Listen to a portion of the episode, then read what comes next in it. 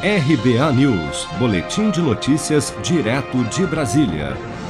Após o presidente da Anvisa, Antônio Barra Torres, ter confirmado nesta terça-feira em depoimento à CPI da Covid no Senado que esteve em uma reunião onde uma equipe de assessoramento paralelo do Palácio do Planalto sugeriu a mudança na bula da cloroquina para indicá-la como tratamento da Covid-19, o senador governista Marcos Rogério, do Democratas de Rondônia e membro da comissão, afirmou em entrevista coletiva que a expedição de um decreto para alterar a bula de qualquer medicamento é um crime impossível no Brasil. Acompanhe. É admirável ouvir senadores repercutindo esse tipo é, de situação numa, numa CPI. Nós estamos diante de um clássico caso de crime impossível. Em algum lugar deste país é possível modificar a bula de remédio por decreto presidencial, estadual ou municipal?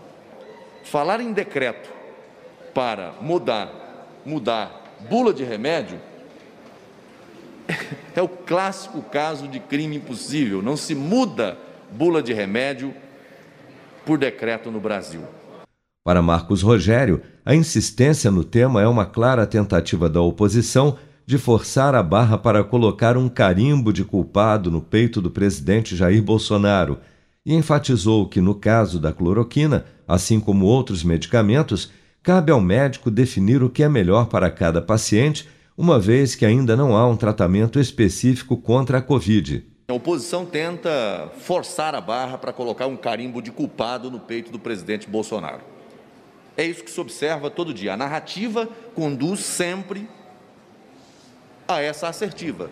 É uma forçação de barra o que eu vejo. A CPI vem se tornando, cada dia que passa, me parece que a CPI da cloroquina. Parece que estão tentando uma cortina de fumaça com relação à cloroquina ou a esse decreto para esconder aquilo que nos interessa investigar: possíveis desvios de recursos públicos nos estados e municípios, recursos que faltaram para a estruturação da rede de saúde e que comprometeram o atendimento às pessoas.